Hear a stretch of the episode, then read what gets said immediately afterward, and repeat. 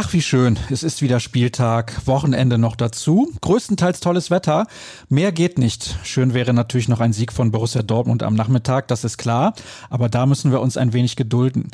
Jetzt steht erstmal die nächste Folge von BVB Kompakt an. Ich bin Sascha Staat.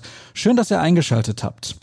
Gestern war abseits des Abschlusstrainings vor der Begegnung bei Fortuna Düsseldorf nicht wirklich etwas los, wobei damit tut man wahrscheinlich der zweiten Mannschaft ein wenig Unrecht, denn die hat ihren neuen Trainer nun auch offiziell gefunden.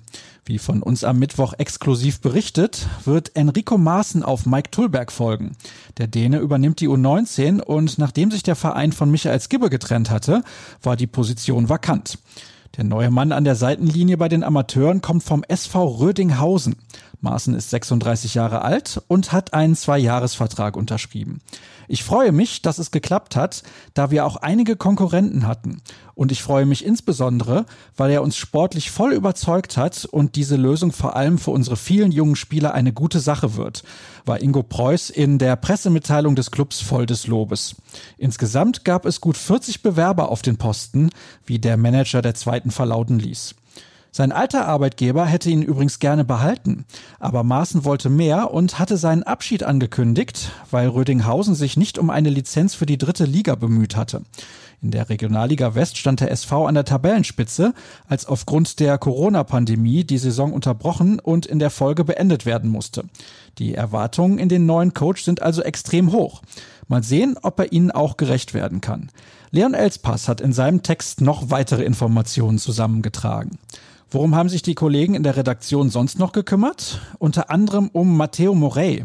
Der war im Feiertagsmagazin des BVB zu Gast. Er spricht über die schwierigen ersten Monate in Deutschland, aber auch die Hilfe erfahrener Mitspieler. Florian Gröger hat die wichtigsten Aussagen des jungen Spaniers in seinem Artikel notiert.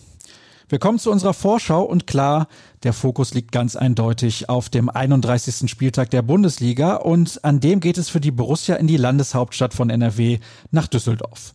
Und manch einer mag sich erinnern, dort setzte es gegen die Fortuna in der letzten Spielzeit die erste Niederlage der Saison in der Liga. Da war es zwar schon kurz vor Weihnachten, aber die Pleite war ein wenig der Anfang vom Ende der Dortmunder Meisterschaftsträume. Nun sind die Vorzeichen aber andere.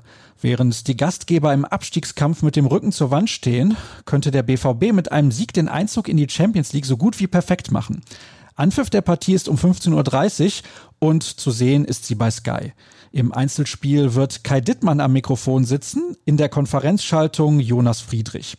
Während sich Markus Lindemann als Field Reporter um die Interviews kümmert, ist für uns wie schon vor Wochenfrist Jürgen Kors im Stadion mit dabei. Er liefert natürlich die Einzelkritik.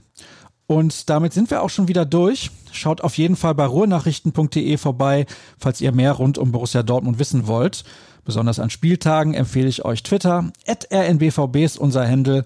Mein heißt Sascha Start. Viel Spaß beim Spiel, egal wo ihr es schaut. Wie immer auf drei Punkte und sehr gerne bis morgen. Macht's gut.